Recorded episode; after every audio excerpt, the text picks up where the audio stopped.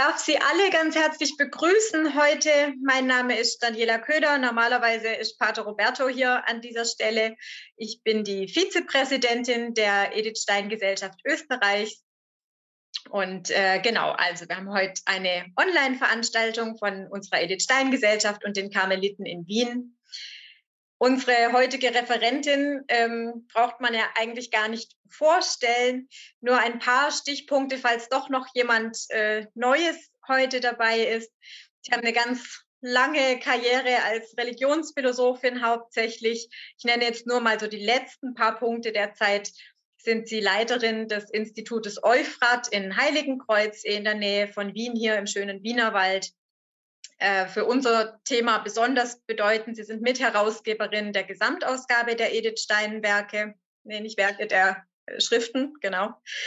Und überhaupt eine der besten Kennerinnen Edith Steins überhaupt. Sie haben viele Artikel geschrieben, Vorträge gehalten.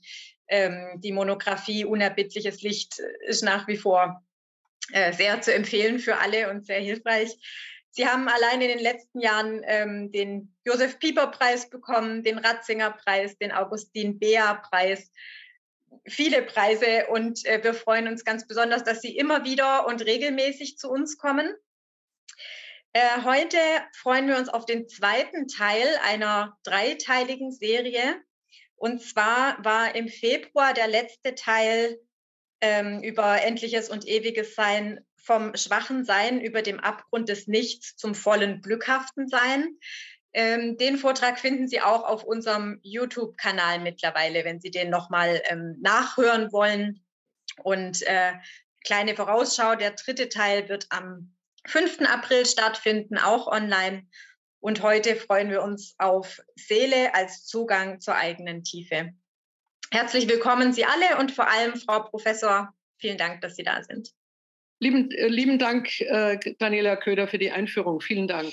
Gut, aber wir starten und ich freue mich, äh, Sie haben sich bisher nicht entmutigen lassen. Das Thema ist ja nicht leicht. Ich setze mit einer ganz kleinen äh, Zusammenfassung ein, was wir das erste Mal getan haben. Der Grundtenor von Edith Stein. Gott wird nicht nur dem Glauben aufgegeben, er wird auch dem Wahrnehmen aufgegeben. Wir können auch im Wahrnehmen versuchen, an ihn heranzukommen. Das ist sehr tröstlich. Wir können also über die Sinne an ihn herantreten. Wir können auch über das Denken an ihn herantreten. Und dieser dritte Teil heute, Entschuldigung, der zweite Teil heute beschäftigt sich mit der Seele als dem Wahrnehmungsorgan, das wir haben. Wir werden damit aber auch auf den Geist kommen. Diese Unterscheidung ist äh, nicht leicht. Sie hängen natürlich auch zusammen. Aber zunächst einmal noch grundsätzlich zu dem, was wir bisher überlegt haben. Es war Edelsteins Absicht im Karmel, vor allem im Jahr 1936, da hat sie die Hauptsache des Buches geschrieben, die griechische Seinslehre des Aristoteles als Grundlage zu nehmen. Aristoteles denkt über das Sein nach, das endliche Sein erst einmal. Dann aber einzubeziehen diese biblische Vertiefung bei Thomas von Aquin. Wir müssen auch sagen, die theologische Vertiefung. Thomas geht dann vom endlichen Sein zum ewigen Sein, das Aristoteles auf diese Weise nicht kennt. Er kennt es eigentlich nur als sachliches Sein. Bei Thomas wird es dann ein persönliches Sein, also das Sein Gottes. Sie bezieht dabei eigentlich für sie selber überraschend die Beziehungslehre äh, des heiligen Augustinus ein. Das heißt also die Relation die zwischen den drei Personen Gottes, der Trinität, besteht. Wir können ja die Trinität nicht einfach nur sozusagen als einen Gott denken. Es ist ohnehin sehr schwer, diese Eins auf die drei zu übersetzen, sondern wir denken ja den einen Gott in einer dreifachen Beziehung. Und das hat Augustinus ganz gewaltig ausgefaltet. So wird Edith Stein zu ihrer eigenen Überraschung von Thomas von Aquin, 13. Jahrhundert, äh, zurückgehen zu Augustinus, also zum fünften Jahrhundert. Sie sagt einmal in einem Brief, es ist augustinischer geworden, als sie es eigentlich dachte. Aber ihre eigentliche Wissenschaft natürlich, die, die Phänomenologie, äh, gelernt bei Edmund Husserl, bleibt natürlich als leitende gedankliche Bewegung erhalten. Wir haben darüber schon gesprochen. Ein Phänomen ist das, was uns zunächst mal sinnlich erscheint. Aber in dieser sinnlichen Erscheinung teilt sich ja mehr mit als nur sozusagen eine Oberfläche. Wir können das Ding, das uns erscheint, also die, die, ähm, das ganze alltägliche Leben ist voll mit solchen Phänomenen. Wir können von einem normalen Bus ausgehen, von einem Apfel, den wir essen. Das sind alles nicht äh, philosophische Gegenstände. Aber das, was uns da erscheint, ist immer schon eingebettet in einen größeren Zusammenhang. Ja, äh, das, ein, das sehr simple Beispiel, das ähm, sofort einleuchtet, ist ja ein Apfel natürlich eine Oberfläche, aber wenn wir ihn sehen, äh, empfinden wir schon den Geschmack. Wir wissen, dass er äh, in, äh, dass es eine Schale gibt, dass es, das Fruchtfleisch äh, heller ist als die Schale und so fort. Also wir, wir sehen nicht nur einen Gegenstand, sondern wir, haben, wir erschließen ihn auch gleichzeitig. Also das ist etwas, was uns immer schon bei den Dingen mitgegeben wird, etwas, was wir gar nicht sehen, was wir aber mit erschließen. Und je, je tiefer wir das können, desto reicher wird natürlich die Fülle der Gegenstände. Ich habe jetzt ein ganz einfaches Beispiel genommen, den Apfel. Aber es wird immer tiefer, wenn wir zum Beispiel einen Menschen als Erfahrung äh, in der Begegnung haben. Einen Menschen kann man erleben. Der Mensch ist ein Phänomen, ein Freund ist ein Phänomen. Und es wird immer tiefer, je tiefer, ähm, je näher wir ihm kommen. Manchmal gibt es Tage, wo wir abwehren, wo wir dieses Eindringen gar nicht wollen. Aber grundsätzlich ist auch ein Mensch jemand, der uns in einer ähm, Tiefe begegnet, die wir zunächst einmal an ihm nicht, nicht wahrnehmen. Freundschaft wächst, nicht wahr? Also auch die Kenntnis wächst. Also die Phänomene sind nicht schon auf einen Blick, auf einen Blick erschlossen. Ähm, und die Kunst, die, dieses anzusehen, heißt eben, auch in diese verborgenen Tiefen einzudringen. Und wir gehen heute in die, in die Tiefe der Seele. Wir tun das erst einmal denkend. Wir tun das denkend. Bei äh, Edith Stein heißt das Leitbild ja eine Philosophia per ennis, eine ewige Philosophie. Wenn wir es wörtlich übersetzen, per ennis heißt durch das Jahr hindurch, also per annum. Im Grunde genommen eine Philosophie, die für die immer währt, die also steht. Denn sie will, das haben wir ja schon gehört, Aristoteles, Thomas, Augustinus und Husserl, die stehen ja für ganz verschiedene Zeitalter des Denkens, zusammenbinden. Sie nennen das, dass die, Mittelalter, dass die mittelalterliche, die Antike dann auch, die mittelalterliche, die neugeborene Philosophie des 20. Jahrhunderts doch in einer Sprache sprechen. Und sie möchte diese Sprache aufdecken. Damit begegnen sich natürlich ganz verschiedene äh, Denker und sie begegnen sich auch noch mit theologischen Vorgaben. Aristoteles ist Grieche. Aristoteles ist die Theologie nicht sehr groß geschrieben. Äh, natürlich hat er sowieso die biblische Theologie gar nicht. Bei Thomas und Augustinus begegnen wir der Theologie des Christentums. Bei Husserl begegnen wir gar keiner Theologie zunächst einmal. Husserl ist zwar getaufter äh, Protestant, aber Husserl versucht auf lange Sicht den Gottesgedanken gar nicht einzubeziehen in die Phänomenologie. Das hindert nicht, das hindert nicht, dass äh, das Sein Gegenstand der Philosophie ähm, tatsächlich, wenn man es tief denkt, wenn man in die Wahrheit des Seins eindringt, auf eine Spur führt, äh, natürlich zwingend, zwingend auf die Spur der Frage nach dem Ursprung dieses Seins. Das lässt sich überhaupt nicht abweisen. Es lässt sich auch bei einzelnen Gegenständen nicht abweisen. Wir fragen immer nach einem Ursprung. Wir fragen aber auch, äh, das ist ebenso rätselhaft, beziehungsweise etwas, was dem Nachdenken dient, nach dem Ziel. Also woraufhin, woraufhin richtet sich eigentlich eine, ein Zusammenhang, ein Gegenstand? Ähm, was, wozu dient er? Was ist eigentlich sein Sinn? So drücken wir das aus. Und wir haben schon gesagt, Sinn heißt in der deutschen Sprache auch Richtung heißt es eigentlich in jeder europäischen Sprache. Woraufhin ist etwas gerichtet? Auf welchen Nutzen äh, oder auf gar keinen Nutzen? Das ist auch eine, auch eine Form. Äh, ist einfach nur da. Aber wir stellen natürlich denkend diese Fragen. Woher kommt etwas? Wohin geht es? Womit verbindet es sich? Wozu ist es überhaupt da, wenn man das überhaupt klären kann und so fort? In diesem Sinne, da gehen wir heute dahin, fragen wir auch nach der Seele, also etwas, was wir im Menschen äh, finden, wobei wir das nicht gegenständlich finden, das werden wir noch gleich deutlicher machen, aber etwas, was in uns wirksam ist. Und wir haben in der Regel die Schwierigkeit, das abzugrenzen vom Geist. Das werden wir aber gleich genauer tun. Aber jedenfalls eine, eine Kraft in uns, die nicht einfach objektivierbar ist. Wir haben kein Organ, in dem die Seele sitzt. Es gab eine Zeit lang Versuche, vor allem im 19. Jahrhundert, äh, zu finden, wo die Seele untergebracht sein könnte, in der Hypophyse, also in, Hirn, ähm, in einem Hirnanhang oder auch im Herzen etc. Also das kann man aufgeben, das ist nicht der Fall. Aber Seele äh, als eine Empfindungsmitte unseres Daseins, wir haben seelische Wahrnehmungen, ist auf jeden Fall ein, auch eine Erscheinung, ein Phänomen, auch wenn es jetzt nicht zunächst mal sinnlich erscheint. Aber in der Erfahrung können wir davon ausgehen. Ähm, ich fasse nochmal das Gesagte jetzt auf den Punkt, damit wir weitergehen können. Wir können also sehen, dass in diesem Wahrnehmen des Seienden, der einzelnen Erscheinungen, der, der vielen, vielen einzelnen Erscheinungen, ein ganz großer Bedeutungsreichtum ist. Wir haben sinnlich Erscheinendes, wir haben Empfundenes, die Seele wird etwas, ist etwas Empfundenes. Wir haben etwas, was wir nur denken können, also unsichtbar, aber wir können es denken. Mathematik ist nicht anschaulich, wir können aber mathematisch denken. Husserl ist äh, in seiner Ursprungsphase Mathematiker gewesen, das ist sehr wichtig. Das heißt, wir haben auch mit Strukturen zu tun, mit Ordnungen. Die bilden sich nicht unmittelbar in unserer Wahrnehmung ab, aber sie sind natürlich da. Das heißt, unsere Realität erschöpft sich nicht in der bloß objektiven, äh, materiellen, äh, gegenständlichen Welt, sondern eben auch, sie umfasst auch gedachte Dinge, empfundene Dinge, ähm, gefühlte Dinge, Dinge, die wir normalerweise eben gar nicht sinnlich sehen.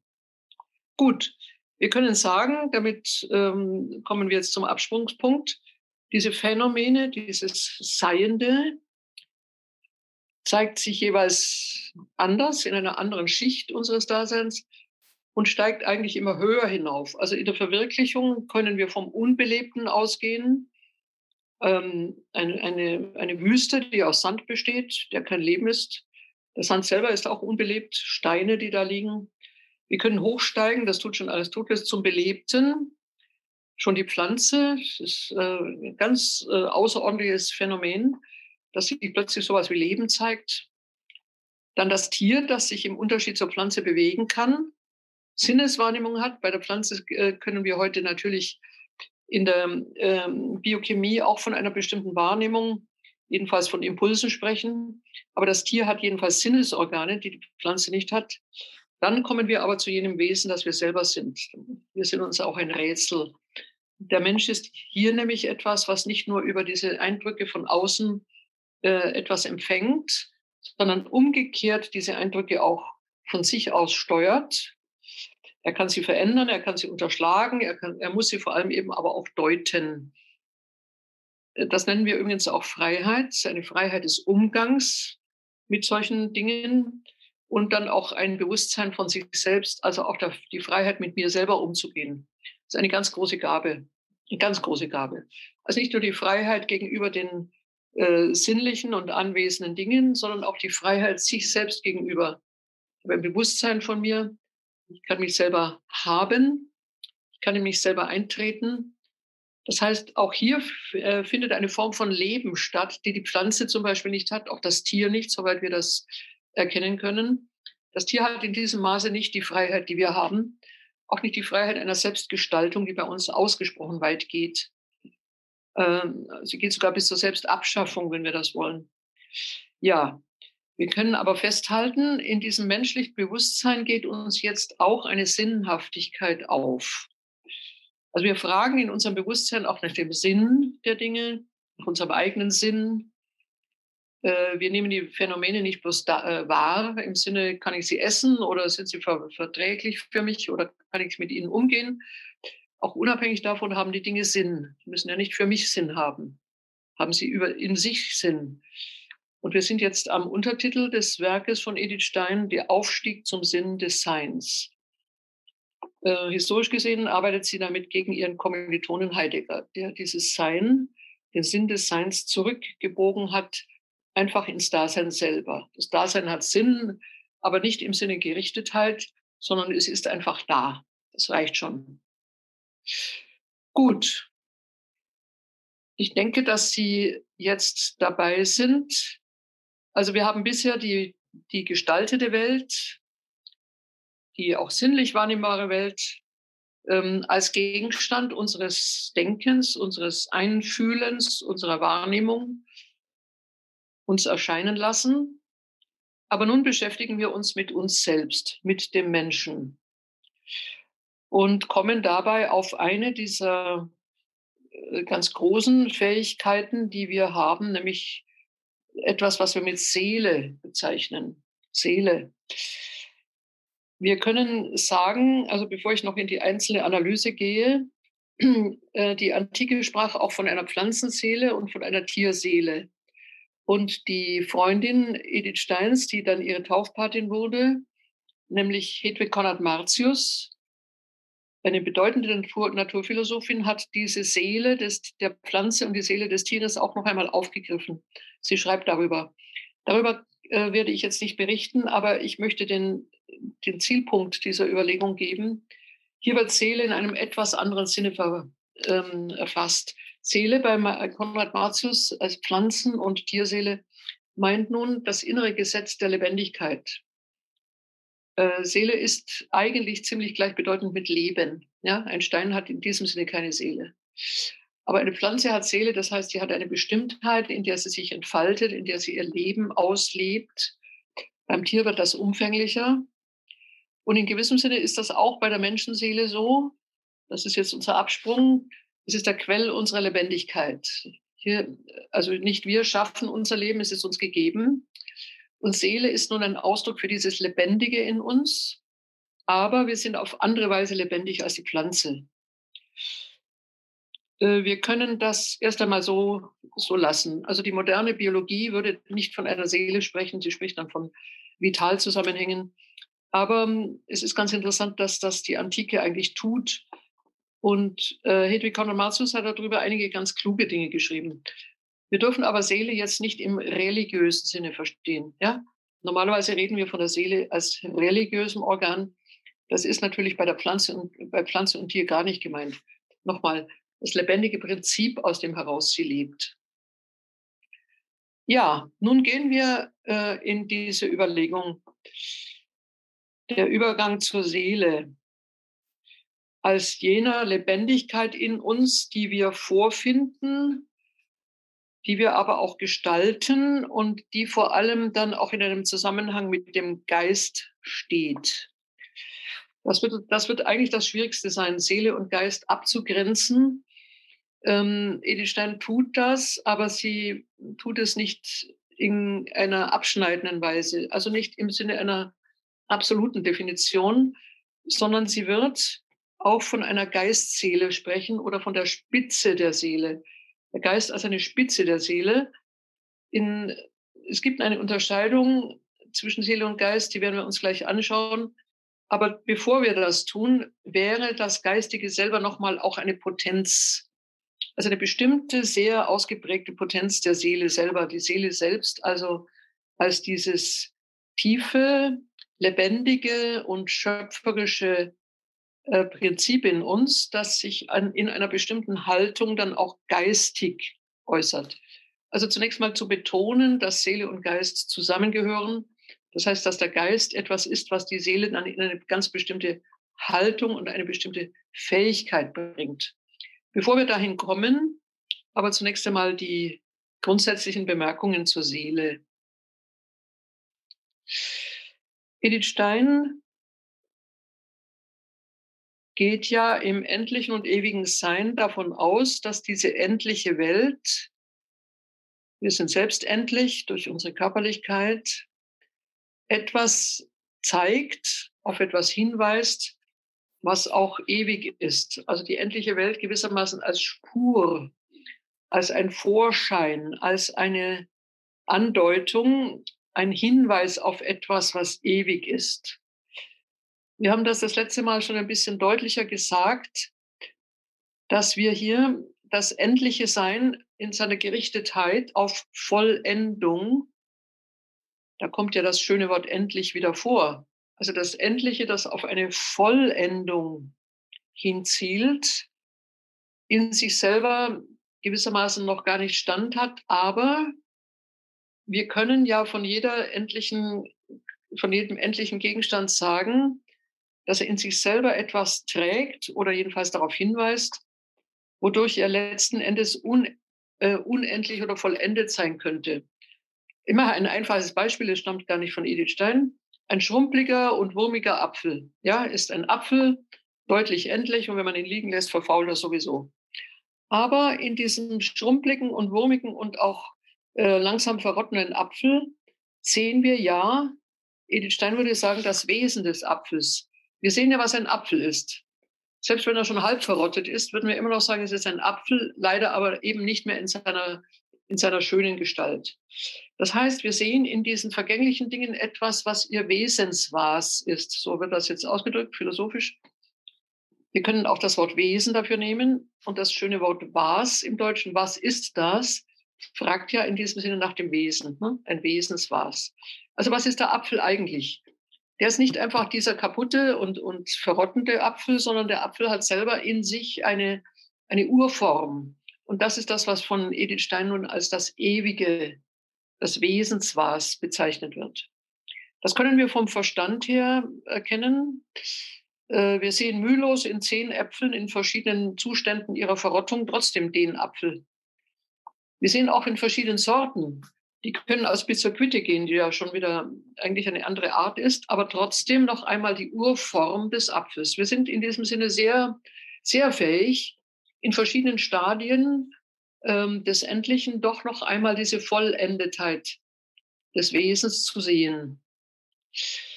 Nun nimmt Edith Stein ein Erkenntnisvermögen an, mit dem wir das tun, nämlich die Seele. Die Seele ist an allererster Stelle erst einmal ein Erkenntnisvermögen. Aber jetzt ein Erkenntnisvermögen, das in gewissem Sinne ähm, empathisch arbeitet, das heißt nicht so stark rational. Also ich sehe auf etwas hin und erkenne es und ergreife es, wie sie sagt, unbenennbar. Ich habe es noch gar nicht in seinen Einzelheiten. Wir können ruhig beim Apfel bleiben. ähm, wir haben ihn noch gar nicht wirklich auseinandergenommen. Ich kann ihn noch gar nicht klassifizieren, aber ich verstehe relativ, nicht relativ, ich verstehe sogar sehr schnell, ich verstehe sofort, dass es ein Apfel ist. Und bei Edith Stein kommt es jetzt zu einer bestimmten Position, die, die, mit der ich eigentlich einleiten will. Sie sagt, wir erkennen vor allem mit der Seele etwas, was schön ist. Also den Apfel erkennen kann ja auch ein ganz funktionales Erkennen sein, ob ich das mit der Seele tue oder, oder aus, sozusagen mit einer bestimmten Seelenkraft. Das kann ich ja erstmal sein lassen. Aber die Seele hat nun eine, eine Form des Zugreifens, auch des Aufgehens, des sofortigen Zustimmens, wenn sie etwas Schönes sieht. Ich zitiere einmal Edith Stein, das ist alles aus, der, aus ihrem Meisterwerk Endliches und Ewiges Sein. Die Klarheit ist wie ein Lichtglanz, der über das Seiende ausgegossen ist. Klarheit heißt in diesem Sinne auch äh, Erkennbarkeit, Gestaltetheit. Also ich muss nicht rätseln, was etwas ist, es zeigt sich, es ist klar. Es ist ein Lichtglanz, der über das Seiende ausgegossen ist. Es verrät seinen göttlichen Ursprung. Und es scheint, dass mit diesem Wort, mit diesem Wort Lichtglanz oder Klarheit der eigentliche Zauber des Schönen ausgesprochen ist. Etwas, das eigentümlich die Seele ergreift. Und was der natürliche Mensch meint, wenn er etwas schön nennt. So wie wir ursprünglich verstehen, was Wahrheit ist, wenn wir erkennen. Und was gut ist, Gutheit ist, wenn wir unser Streben Erfüllung findet. So verstehen wir, was Schönheit ist, wenn jener Glanz uns an die Seele rührt. Äh, sie hat ja hier mit einem Wort des Thomas von Aquin gespielt, ist ein bisschen umgestaltet. Schönheit ist der Glanz des Wahren. Also etwas, was sofort einleuchtet, was berührt. Und dieses Berühren ist etwas, was die Seele empfindet. Also eine erste Bestimmung, die Seele ist ein Erkennen, jawohl, aber es ist auch ein Erkennen im Sinne eines Ergriffenseins. Also die Seele wird berührt, sie wird ergriffen. Es ist noch nicht so stark, dass sie selber zugreift, sondern sie wacht auf, sie, sie wird erweckt. Das begegnet in der sinnlichen Welt, denn sinnliche Dinge sind schön, ganz klar. Auch eine Landschaft, wunderschön. Wir haben ja in der Autobiografie Edith Steins ähm, auch Beschreibungen, zum Beispiel, wie sie in Göttingen diese Hügellandschaft liebt, auch wenn sie wandern geht im Erzgebirge. Also ganz vieles, was ihr da einfach als schön begegnet. Ja, aber noch bezwingender, auch für die Seele noch bezwingender, wie sie sagt, die geistige Schönheit der Menschenseele selbst, deren Wandel und Tun nach der geistigen Klarheit der Vernunft im rechten Maß geordnet ist. Also die Seele sieht Schönes, aber sie selber ist auch schön und empfindet ihre eigene Schönheit, wenn sie in der Ordnung ist. Das sind jetzt auch sehr viele Dinge, die gleichzeitig gesagt werden. Ähm, ich hoffe immer, dass ich in, der, in dem Vortrag ähm, Sie natürlich schon herausfordere, aber dass die einzelnen Schritte schon mitgegangen werden können. Ne? Also noch einmal, die Seele empfindet die Schönheit außen, aber sie empfindet auch ihre eigene Schönheit, wenn sie in der geistigen Klarheit im rechten Maß geordnet ist. Ja? Auch das ist schön. Etwas ist in der Ordnung. Das hat sie übrigens auch von Augustinus. Ähm, Ordnung ist etwas, was ähm, ist jetzt nicht nur im Sinne von aufgeräumte Wohnung, sondern Ordnung ist ein geistiges Geordnetsein, ein inneres, schönes äh, Geordnetsein. Das ist auch Augustinus. Das heißt nun, dass wir das Schöne von außen zunächst mal als Berührung empfinden. Die Seele erwacht, sie, sie wacht auf, sie, äh, sie richtet sich gewissermaßen auf. Aber in ihr selber auch kann eine Ordnung sein. Sie muss sich auch selber ordnen lernen. Und auch das wird dann als schön empfunden. Also eine, eine Übereinstimmung mit sich selber ist ein sehr, sehr tiefer Gedanke. Die Seele selbst kann schön werden und empfindet diese Schönheit auch.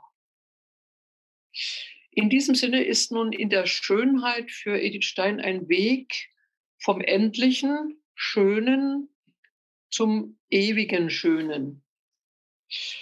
Äh, Nochmal, wir sind immer in einem Aufstieg. Wir sind immer in einem Aufstieg von den begrenzten Dingen, äh, auch von den, von den zeitlich endenden, von den vergänglichen Dingen zu etwas, was in diesen Dingen schon angedeutet ist. Ein Ziel, etwas, wo sie in ihrer Vollendetheit sind. Also ich sehe eben nicht nur den Wurmapfel, sondern ich sehe eben den Apfel selbst, den großen, schönen, eigentlichen Apfel. Das ist ja noch nicht göttlich im eigentlichen Sinne, sondern ich bin jetzt auch in der äh, in dieser Wesensphilosophie, wo ich die Dinge in ihrer eigentlichen Wesentlichkeit sehe. Aber von dort her ist dann nochmal ein Schritt auf das Göttliche zu. Und wir werden sehen, das wird aber der letzte, dritte Teil sein, dass in Gott die ewigen Ideen auch sind. Das ist ein Gedanke, den Edith dann auch von Platon nimmt, ähm, übrigens über Husserl vermittelt. Aber äh, dass in Gott diese Urgedanken sind. Also dieses, ähm, also dasjenige, was ein Ding in seiner Vollendetheit ist. Das ist ja in unserer Zeit nicht vollendet. Es ist deswegen nicht vollendet, weil es sowieso immer schon äh, vergehen muss. Ähm, es hat Beeinträchtigungen, so wie wir auch beeinträchtigt sind. Wir kennen unsere Schöpfung ja nur als Versehrte. Wir kennen unser Dasein immer nur als teilweise gebrochen, ja, mindestens irritiert. Das erstreckt sich ja auf die Ebene der endlichen Dinge. Aber wir können von diesem Endlichen und Gebrochenen natürlich schon weiterdenken, auch eigentlich schon weiter sehen, empfinden. Und die Seele tut das. Sie steigt von diesem, von diesem Irritierten weiter in etwas, was dann in sie stimmt. Das kann sie schon denken. Und letzten Endes kann sie an Gott als den Urheber denken, aber sie ihm auch diese Wesensbegriffe äh, finden. Also Gott der Schöpfer, der nicht in ihrer Gebrochenheit geschaffen hat, sondern in ihrer Wesentlichkeit. Ja, ich, also ich, ich weiß, dass das jetzt viele Begriffe sind, das macht aber nichts. Nehmen Sie einfach mal einen Aufschnitt. Ich steige von etwas Endlichem in das Ewige hinüber. Ja, das heißt, wir haben hier einen Gang, den die Seele tut. Die Seele ist äh, das Vermögen in diese, dieses Aufstieges. Und sie wird auch sagen, dass Gott in seiner Unendlichkeit alle unsere Maße und Bestimmungen übersteigt. Aber auch wenn er für uns unbestimmbar und unmessbar ist. Wir können Gott selbstverständlich nicht bestimmen. So hat er doch sein eigenes Maß, ist in und für sich selbst gemessen und bestimmt, in und mit sich selbst in vollem Einklang, in und für, mit, und für sich selbst ganz durchleuchtet. Er ist das Licht selbst, in dem kein Schatten von Finsternis ist.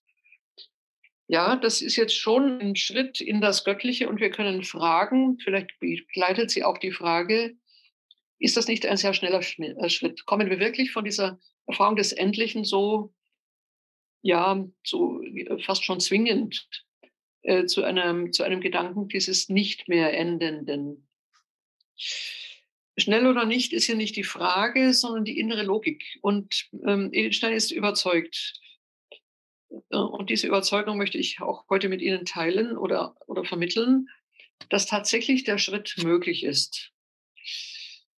Das muss nicht etwas sein, was in der Zeit sehr schnell geht. Und vielleicht braucht man lang, jahrelang, um diesen Schritt zu vollziehen. Aber er hat in sich eine bestimmte Logik. Und wenn diese Logik einmal aufgeleuchtet ist, dann, dann gelingt sie auch. Und ich möchte zum Trost nochmal oder zur, Auf, ja, zur Ermunterung hinzufügen, dass Edith Stein hier nicht nur vom, äh, von einem Christentum ausgeht. Das tut sie selbstverständlich, da wird sie auch, äh, das werden wir noch sehen. Der trinitarische Gottesgedanke ist nicht ein Gedanke, den alle Religionen haben. Aber der Überstieg aus dem Endlichen ins Ewige ist in ihren Augen etwas, was auch die Philosophie tut. Das ist jetzt zwingend ein Gedanke, den ich nur glauben vollziehe, sondern das ist etwas, was das Denken selber anleitet, freilässt, hervorruft. Und hier hat es eine schöne Weite. Also genau diese Fähigkeit in der Philosophie, äh, zunächst einmal nicht von bestimmten Überzeugungen auszugehen, sondern nur eine Wahrnehmung von Gegenständen so zu vertiefen, bis ich letzten Endes bei etwas bin, was auch in der alten Philosophie das Göttliche heißt oder das Licht hat sie ja gesagt. Also etwas, was in sich selbst vollkommen ist. So wie wir von einem, bleiben wir bei unserem Beispiel, dem Wurmapfel zu einem vollkommenen Apfel kommen.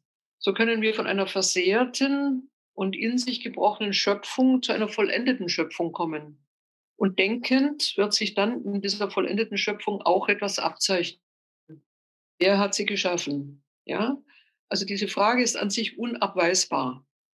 Ob ich dann einen einen Gott in seiner Dreifaltigkeit hier annehme, das ist nicht mehr denkbar. Stein wird das einräumen, sondern das ist dann Offenbarung. Also so, so einfach geht das dann nicht im Denken. Aber die Offenbarung, die uns diese Dreiheit Gottes dann zeigt, ist selbst nicht unvernünftig. Dazu werden wir im dritten Teil dann kommen. Auch das kann ich nochmal denken. Aber Aristoteles hat eine solche trinitarische Gottheit zum Beispiel nicht gedacht, konnte sie auch nicht denken. Also dazu braucht es dann tatsächlich eine Mitteilung Gottes selbst, äh, die dann über Israel läuft und dann natürlich schon auch wiederum gedanklich durchdrungen werden kann. Nicht ganz, selbstverständlich nicht. Die Trinität werden wir nicht einfach denken. Das hat auch Augustinus schon gezeigt. Wir müssen sehr viel dabei ähm, zunächst einmal übernehmen, aber sie ist nicht unvernünftig. Sie ist nicht so, dass sie sich ganz verschließt. Wir können vielmehr auch hier philosophisch noch einiges erarbeiten. Gut, ich mache hier einen kleinen Schritt, fasse aber nochmal zusammen. Edith Stein hat die Folgerung aus dem endlichen Sein für das e, in ein ewiges Sein für zwingend gehalten. Alles, was vergeht in der Zeit und im Raum, was sich auflöst, entlässt die Frage, woraus es entstanden ist, woraus hat es seine, Entschuldigung, woraus hat es seine Lebendigkeit, von, von, aus nichts entsteht nichts, ja. Also, dass das Leben einfach entsteht, ist ähm, gedanklich völlig unbefriedigend. Das heißt, wir fragen nach dem Ursprung, aber wir fragen auch in der Wahrnehmung der Zeit nach etwas, worin sich das Geschaffene, vor allem eben auch die Schönheit, in einer Vollendung denkt. Also nicht in seiner zufälligen Gestalt, sondern schon in dem, was es letzten Endes als, als Idee, als, als Grundgestalt in sich trägt. gibt es den Apfel in seiner vollkommenen Weise. Ja? Und von dort dann eben auf eine Zielrichtung hin. Und das Phänomen, das sich hier zeigt, zeigt sich, jetzt kommt es äh, in, in unserer zugespitzten Form, zeigt sich nun ergreifend für die Seele. Die Seele ist dasjenige in uns, was dieses Zielgerichtete, was dieses Hingeordnetsein, wir können auch sagen, das Werthafte in den Dingen begreifend, ergreifend erfasst. Nochmal, Seele ist eine Erkennen, aber ein Erkennen in der wunderbaren Form eines Ergriffenseins. Es ist nicht so, dass, es, dass die Seele rationalisiert, also sofort analysiert, sofort auseinandernimmt. Nein, aber wir sehen in dieser, vor allem jetzt nochmal in der Schönheit der gestalteten Dinge, auch schon ein Licht. Das ist schon etwas, was uns ergreift. So, ein zweiter Gedanke. Also es waren jetzt schon viele Gedanken, aber vieles war jetzt auch wieder etwas, was wir schon bedacht haben. Wir haben es nochmal gedacht. Und jetzt gehen wir in das Erkennen, wie es die Seele formuliert. Was erkennt die Seele? Ich gehe auf die erste Überlegung, die Edith Stein macht. Ich muss gerade sehen, dass ich es so ansetze, dass man da gut hineinkommt. Äh, die Seele ist ein Zwischen. Das liegt uns eigentlich auch nahe. Und zwar das, das Zwischen zwischen Leib und Geist. Äh, zwischen verstehen wir ja immer als räumlich. Ich habe schon gesagt, dass die Seele ja nie, kein Gegenstand ist, also nicht etwas, was wir in einem Organ ansiedeln können. Organe sind räumlich, sind leiblich, sind dreidimensional. Die Seele können wir nicht in diesem Sinne im Leibe irgendwo in eine Wohnung einweisen. Das können wir auch mit dem Geist nicht, obwohl wir natürlich jetzt vom, ähm, vom Körperempfinden her sagen würden, der Geist wohnt im Kopf. Aber auch da ist klar, dass der Geist nicht einfach hier nur identisch ist mit unserer Hirnfunktion. Wir bleiben jetzt aber zunächst bei der Seele. Die Seele ist vermittelt zwischen Leib und Geist, zwischen einem Außen, der Leib ist unser Äußeres, und einem Geistigen, das wir als ein Innen empfinden. Das ist alles noch sehr unscharf. Aber die Seele ist jetzt ein Zwischen. Wir gehen mal in einen Gedanken, der das anschaulich macht. Die Seele ist, so haben wir schon gehört, das aufquellende Leben in uns. Seele ist eigentlich identisch mit Lebendigkeit.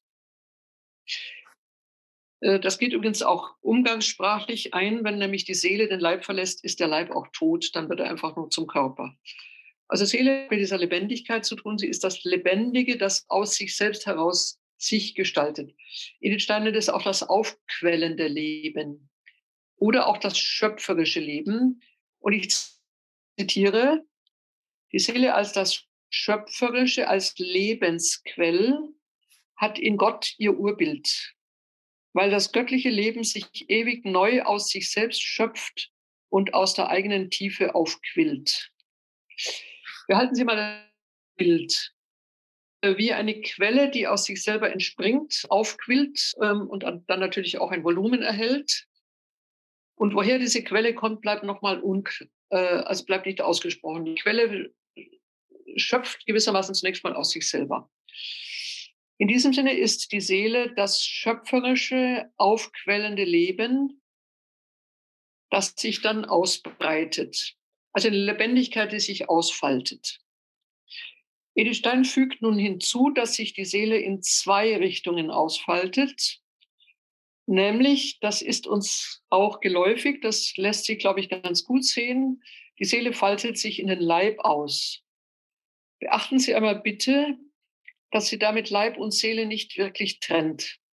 Vielmehr ist der Leib, wie sie sagt, das Äußere, das dem Inneren entspricht. Schon ein schöner Gedanke. Wir können den heute auch ganz modern auch über die Psychosomatik unterstreichen, ja.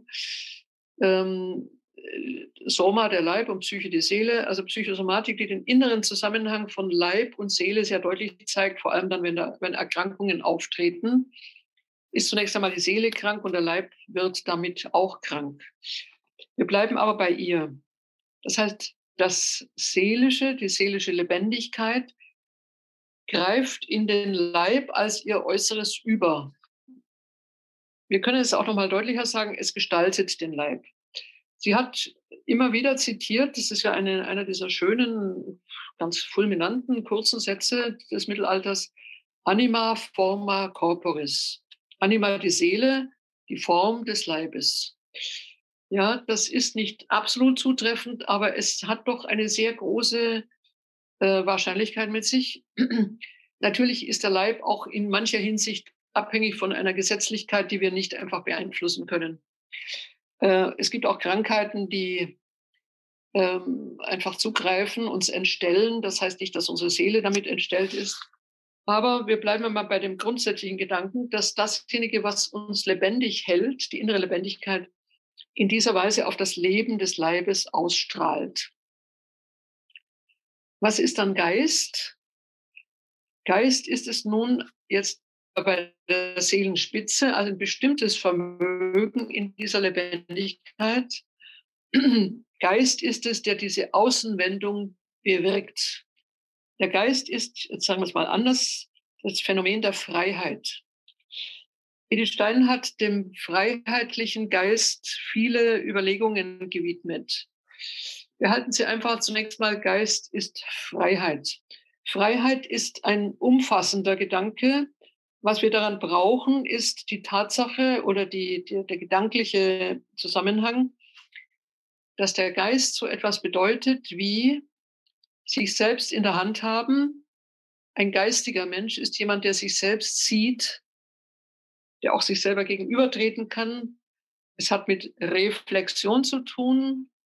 Geist ist auch in der Lage, sich selber zu sehen, sich selber zu beurteilen, überhaupt ein Urteil abzugeben, auch im Sinne einer Selbstdistanz.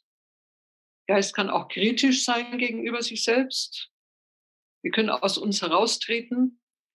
Edith Stein sagt auch, Geist ist die Fähigkeit der Selbstunterscheidung. Ja, mal ein ganz kleines Beispiel, wenn Sie nach eineinhalb Stunden hier ausschalten, ich hoffe nicht völlig erschöpft, werden Sie sich fragen oder hoffentlich fragen, habe ich etwas gelernt? Das heißt, Sie nehmen nicht nur etwas auf, sondern Sie fragen spätestens an dieser Stelle dann auch, hat es sich gelohnt? Das ist in gewissem Sinne ein Heraustreten aus dem jetzt zufließenden Stoff. Ja, ich spreche, es fließt Ihnen zu. Hoffentlich haben Sie äh, sozusagen die in die das noch äh, aufgenommen wird. Hoffentlich wird es nicht zu viel es ist ja schon auch eine Zumutung, einfach zuzuhören und diesen Strom von Gedanken einmal an sich herankommen zu lassen. Aber der Geist würde bedeuten, natürlich nicht nur das Aufnehmen, sondern dann auch die Rückfrage, äh, was, habe ich, was kann ich jetzt behalten, was ist sinnvoll für mich gewesen. Das heißt, der Geist hat immer die Fähigkeit, auch der Krisis nennen das die Griechen, sich gegenüberzutreten und zu fragen, ist das gut so? Oder kann ich das verwerfen? Soll ich es gleich vergessen? Alles Möglichkeiten. Seele, die sich zunächst mal ergreifen lässt und die aus dieser lebendigen äh, Gestaltung auch des Leibes, in die lebendige Gestaltung des Leibes greift, hat in ihrer Spitze den Geist, der das noch einmal bewertet noch einmal, der also auch kritisch, nicht negativ kritisch, sondern einfach kritisch im Sinne der Prüfung ist. Das ist auch die, das ist auch die Gabe der Diskretio. Äh, Paulus spricht einmal von der Unterscheidung der Geister. Das ist etwas, was der Geist selbst kann. Diskretio. Das Wort diskret bei uns hat ein bisschen eine andere Bedeutung. Es bedeutet also, ähm, ja, wie soll man sagen, also zurückgezogen und nicht aufdringlich und aber auch unterscheidungsfähig. Und so hat die Seele in sich eine Spitze, in der sie auch auf sich selber zurückblicken kann. Dient mir das, was ich jetzt höre? Ist das richtig, was hier gesagt wird? Auch die Beurteilung von Wahrheit ist eine geistige Qualität. Aber Edith Stein hat der Seele den Geist auch insofern zugewiesen und nicht einfach abgetrennt, als die Seele selbst über diese Geistspitze verfügt.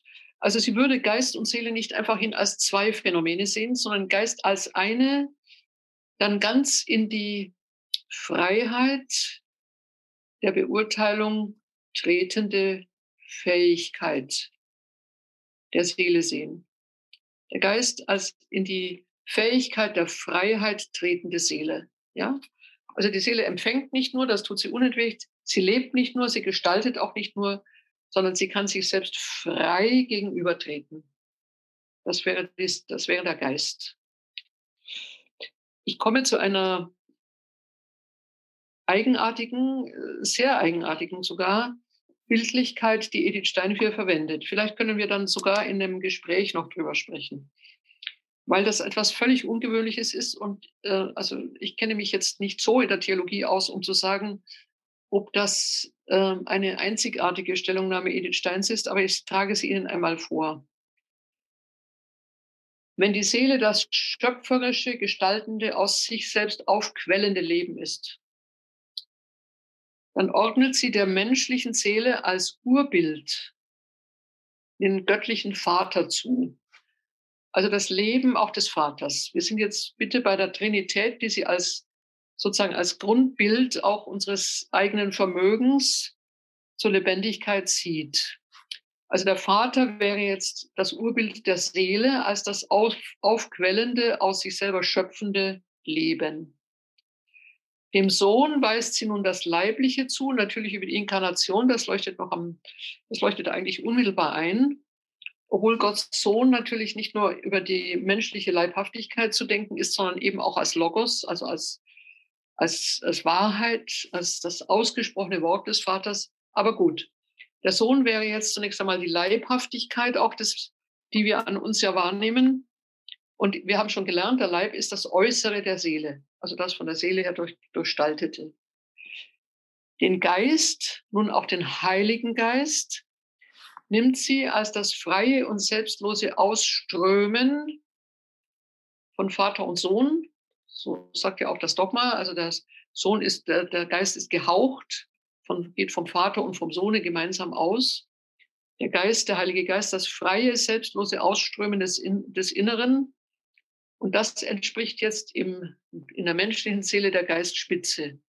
Das freie Ausströmen des Inneren das aber zugleich sich selbst bedenkt. Also es ist nicht ein Ausströmen weg von sich, sondern es bleibt auch bei sich und kann sich auf sich selber zurückwenden. Also die Fähigkeit auch der, der, der Beurteilung, auch der Selbstbeurteilung, Selbstgehörigkeit.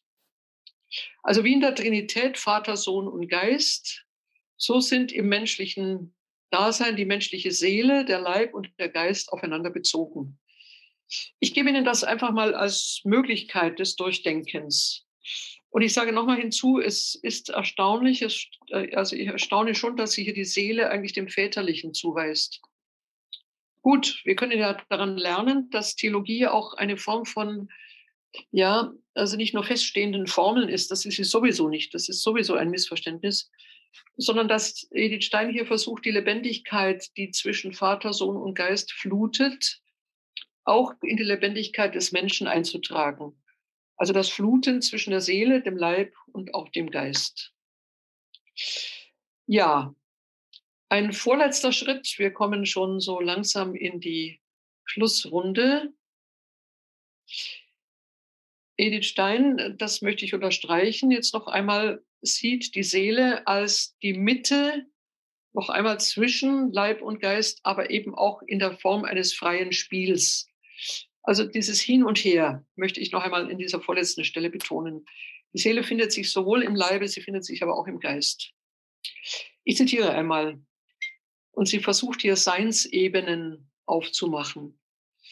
Also Ebenen dieses Seins. Die Seele selber ist eine Ebene, der Leib ist eine Ebene, der Geist ist eine Ebene. Und ich zitiere einmal. Der Menschengeist ist von oben und unten bedingt. Wir sind jetzt zunächst mal nochmal beim Menschengeist von oben und unten bedingt. Er ist eingesenkt in das Stoffgebilde, das er zu seiner Leibgestalt beseelt und formt. Die menschliche Person trägt und umfasst ihren Leib und ihre Seele, aber sie wird zugleich davon getragen und umfasst. Ihr geistiges Leben erhebt sich aus einem dunklen Grunde. Es steigt empor gleich einer Kerzenflamme, die leuchtet, aber von einem selbst nicht leuchtenden Stoff genährt wird, also von einer Materialität. Und Sie leuchtet, muss ich gerade mal schauen, sie bezieht sich, ach so, auf die Kerzenflamme. Und die Kerzenflamme leuchtet, ohne durch und durch Licht zu sein. Das ist übrigens ein interessantes Phänomen, dass in der Flamme selbst auch etwas Dunkles ist. Das hat sie offensichtlich auch bemerkt. Also, die Flamme leuchtet, ohne durch und durch Licht zu sein. Der Menschengeist ist für sich selbst sichtbar, aber nicht restlos durchsichtig. Er vermag anderes zu erhellen, aber nicht völlig zu durchdringen. Was heißt das jetzt? Das heißt, dass das ganze bewusste Leben, das wir über, den, über unsere Geistigkeit haben, einer belichteten Oberfläche gleich, so nennt sie es, gleicht, aber über einer dunklen Tiefe, die sich nur durch diese Oberfläche kundgibt. Wir müssen versuchen, in diese dunkle Tiefe einzudringen. Ich habe das jetzt zitiert, auch wenn wir im Moment nur vom Geist gesprochen haben, weil die dunkle Tiefe tatsächlich die Seele ist. Edith Stein hat an äh, einer Stelle auf, tatsächlich auch wieder auf die Seelenburg von Teresa von Avila zugegriffen. Das ist natürlich auch ein Leitbild bei ihr. Und wir wissen, dass in der innersten Wohnung dieser Burg, der Seelenburg, ähm, zunächst mal ein langer Weg dorthin vonnöten, vonnöten ist und dass diese innerste Seelenburg etwas ist, was wir sehr selten betreten. Erst nach einer langen Anstrengung. Auch für Edith Stein ist die dunkle Tiefe unserer Seele nicht einfach zugänglich. Wir wissen aber, dass wir eindringen können. Und sie wird sagen, dass wir zunächst einmal durch den Leib in die Seele eindringen, nämlich von außen. Das heißt, dass wir gerade an unserer Lebendigkeit, unserer Leibhaftigkeit wahrnehmen, dass wir nicht nur Körper sind im Sinne eines toten Gegenstandes, Körper ist ja alles. Ne? Ich, ich kann eine, eine Flasche Milch in der Hand haben, das ist ein Körper. Ich kann eine Tasse in der Hand haben. Auch mein Körper ist zunächst mal auch ein Gegenstand, selbstverständlich. Der Arzt untersucht meinen Körper, nicht meine Seele. Und in diesem Sinne habe ich zunächst einmal meine Körperlichkeit auch als meinen Gegenstand außerhalb von mir. Wenn ich bewusstlos bin, ähm, habe ich mich sozusagen überhaupt verabschiedet, dann ist mein Körper zunächst mal von meinem Willen unabhängig. Aber wenn ich nun begreife, dass mein Körper im Grunde genommen die äußerste Wohnung in der Seelenburg ist. Ne? Die Seele wohnt schon in ihm, aber sie durchdringt ihn noch nicht ganz. Wenn ich tiefer eindringe, verstehe ich, dass über den Körper hinaus, wie sie sagt, ein Leib ist. Leib ist jetzt schon, ich zitiere einmal, mein Leib, so wie nichts Äußeres mein ist. Ich wohne in ihm als in meiner mir angeborenen Behausung. Also unterscheidet zwischen Körper und Leib. Körper wäre also das, was wir biologisch an uns haben, aber Leib ist das, was an uns durchseelt ist. Und in ihm wohne ich, ich durchdringe ihn. Er meldet sich einerseits rein sinnlich im Empfinden, anderes, also etwas, was auf mich eindringt, was ich wahrnehme. Andererseits ist er persönlich. Er gehorcht mir als Person, als mein Werkzeug. Ja, er ist nicht nur etwas, was ich, in dem ich wohne, sondern ich kann ihn auch einsetzen. Wo Leib ist, sagt sie, da ist auch Seele und umgekehrt, wo Seele ist, ist auch Leib. Also im Sinne dieses Hin- und Herflutens. Nun gehen wir tiefer. Seele ist die innere Selbstbewegung.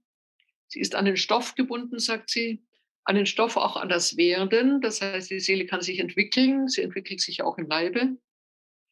Aber über das Werden äh, geht sie noch in ein unentfaltetes in sich selbst. Also wenn wir geboren werden, haben wir ja noch nicht unsere ganze Lebendigkeit entfaltet. Und in diesem Sinne kommen wir, ich zitiere wieder Edith Stein, in der lebendigen, leibgebundenen Bewegung erst im Laufe der Zeit zu uns selbst. Also in den Jahren, in denen wir leben, entfalten wir erst das, das Lebendige in uns selbst. Damit unterscheiden wir uns vom göttlichen Leben. Das ist ja natürlich immer bei sich. Das ist in einer unendlichen Bewegtheit, aber auch in einer Bewegtheit, die sich immer ganz besitzt. Das können wir nicht tun, sondern wir können erst zu uns wachsen. Wir müssen in eine zeitliche Entfaltung hineingehen, in denen wir tiefer, immer tiefer auch in uns hineinkommen. Die Schwierigkeit, die nun besteht, ist, dass wir einmal sterben. Das heißt, dass diese Bewegung auch zu und nun einen Übergang, mit dem wir übrigens auch dann schließen wollen, im Spannungsgefüge unseres Daseins ist der Tod natürlich zunächst mal auch ein Ende unserer Lebendigkeit. Natürlich ein Ende des Leibes, ja, das sehen wir auch. Da, der Leib wird jetzt plötzlich zum Körper, der verwest. Aber was geschieht mit der Seele? Die Seele ver, ver, äh, verlässt definitiv den Leib. Wir nennen das ja auch einfach das Ausatmen, der letzte Atem. Also ist ja auch ein sehr sinnlicher Vorgang. Es gibt keine, also die, die Atmung beendet das ja auch in einer unglaublich eindrucksvollen Weise. Und der Körper bewegt sich nicht mehr. Aber die Seele ist damit nicht einfach hinweg, sondern die Frage, wohin übersteigt sich nun die Seele? Sie übersteigt ja diesen toten Körper definitiv. Sie ist nun als Sinnenseele gestorben, sagt Edith Stein, aber sie ist immer noch Geistseele, die sich übersteigt. Mit der Seele endet tatsächlich auch die Person nicht. Sie tut es nicht.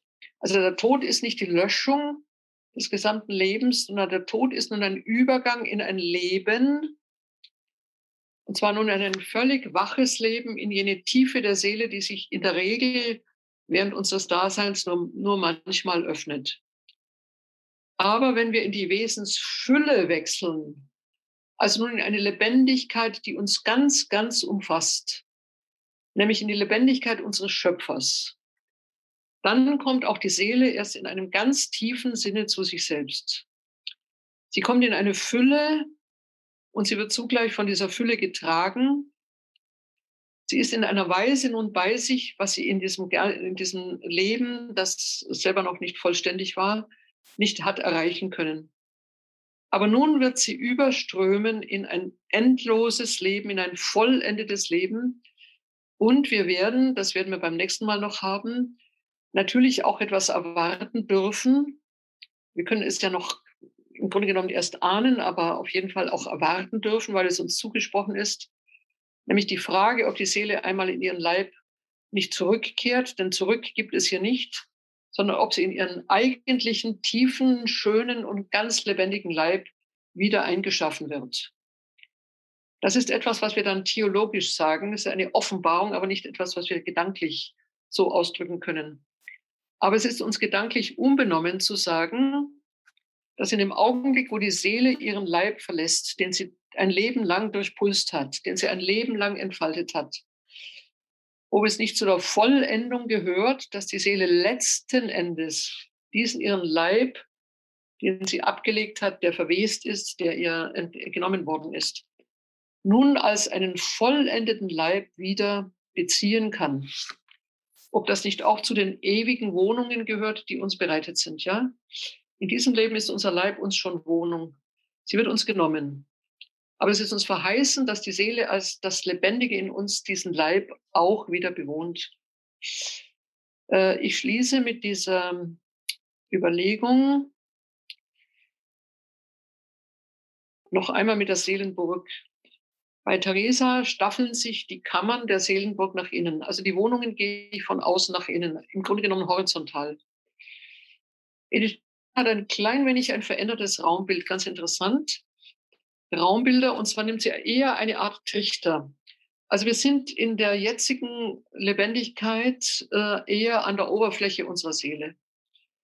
Aber es gibt Erschütterungen, Wahrnehmungen, vor allem übrigens auch manches Leiden, das uns zwingt, in die Tiefe abzusteigen. Damit haben wir also nicht nur einen horizontalen Gang in die Mitte, sondern wir haben vor allem eine Form einer spiraligen Vertiefung. Und wir würden gewissermaßen in dieser spiraligen Bewegung nach unten in eine Tiefe der Seele kommen. Interessanterweise, also man kann sich eine Art Trichter vorstellen, ist die Seele aber nach unten unabschließbar. Also es ist nicht so, dass wir am Boden der Seele ankommen, das geht gar nicht, sondern wir kommen eigentlich in der Seele nicht an. Ein Hinweis darauf übrigens, dass in der Tiefe der Seele die Lebendigkeit als solche ist. Leben hört ja nicht auf, ja. Leben hat ja keinen Boden, auf dem es sitzt sozusagen zu Ende kommt oder äh, zustand kommt, sondern ich treffe in der, in der Lebendigkeit meiner eigenen Seele im Grunde das ewige Leben auch. Also ich treffe auf die Lebendigkeit überhaupt. Ich treffe auf die göttliche Lebendigkeit. In diesem Sinne ist das Absteigen in die eigene Seele auch eine Vorwegnahme dieses späteren Übergangs, den ich ja im Tode auch tue. Ja, im Tode, im Tode muss ich es dann in einer sehr schmerzhaften Weise tun. Aber in der eigenen ja, Wanderung in die Tiefe meiner Seele kann es ein sehr, sehr beglückendes Eintauchen in diese Tiefe geben. Sie wird nicht endgültig sein, wir müssen immer wieder zurückkehren, dazu zwingt uns schon das Leibhafte. Aber in der Tiefe der Seele wurzelt diese, ja, diese Berührung mit dem lebendigen Gott schlechthin. Gut. Ich glaube, damit können wir schließen mit einem Zitat. Das persönliche Ich ist im Innersten der Seele ganz eigentlich zu Hause. Wenn es hier lebt, wenn hat sie gesperrt gedruckt.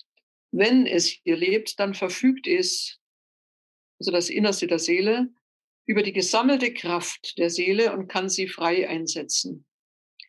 Dann ist es, das Innerste, auch dem Sinn alles Geschehens am nächsten und aufgeschlossen für die Forderungen, die herantreten, ist am besten geeignet, ihre Bedeutung und Tragweite zu ermessen.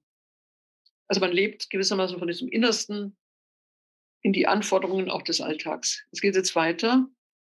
Wer nur gelegentlich in die Tiefen der Seele zurückgeht, um dann wieder an der Oberfläche zu verweilen, bei dem bleibt die Tiefe unausgebildet und kann auch ihre formende Kraft für die weiter nach außen gelegenen Schichten nicht entfalten. Und es mag Menschen geben, die überhaupt nie bis zu ihrer letzten Tiefe gelangen. Aber wir wollen nicht negativ enden, wir enden zustimmend. Wenn ein Mensch im Innersten lebt, erscheint umso stärker die Ausstrahlung, die von ihm ausgeht und andere in seinen Bann zieht. Umso stärker trägt aber auch alles freie geistige Verhalten den Stempel der persönlichen Eigenart, die im Innersten der Seele beheimatet ist.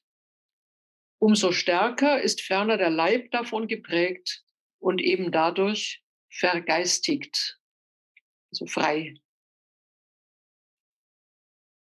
Schön. Gehen wir bis dahin und hoffe, dass Sie nicht, ähm, wie soll man sagen, ganz, nein, das Wort erschlagen will ich gar nicht nehmen. Das Geistige erschlägt ja nicht.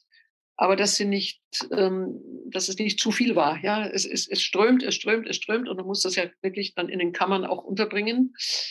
Wir schauen mal, ob das Gespräch noch das ein und andere auch freisetzen kann. Und im Ganzen, denke ich, war das schon auch ein Mitgehen und ich danke Ihnen für Ihre Geduld. Das Geistige ist eine Anstrengung, die man auch wollen muss, sonst geht es nicht. Aber danke für Ihr Zuhören.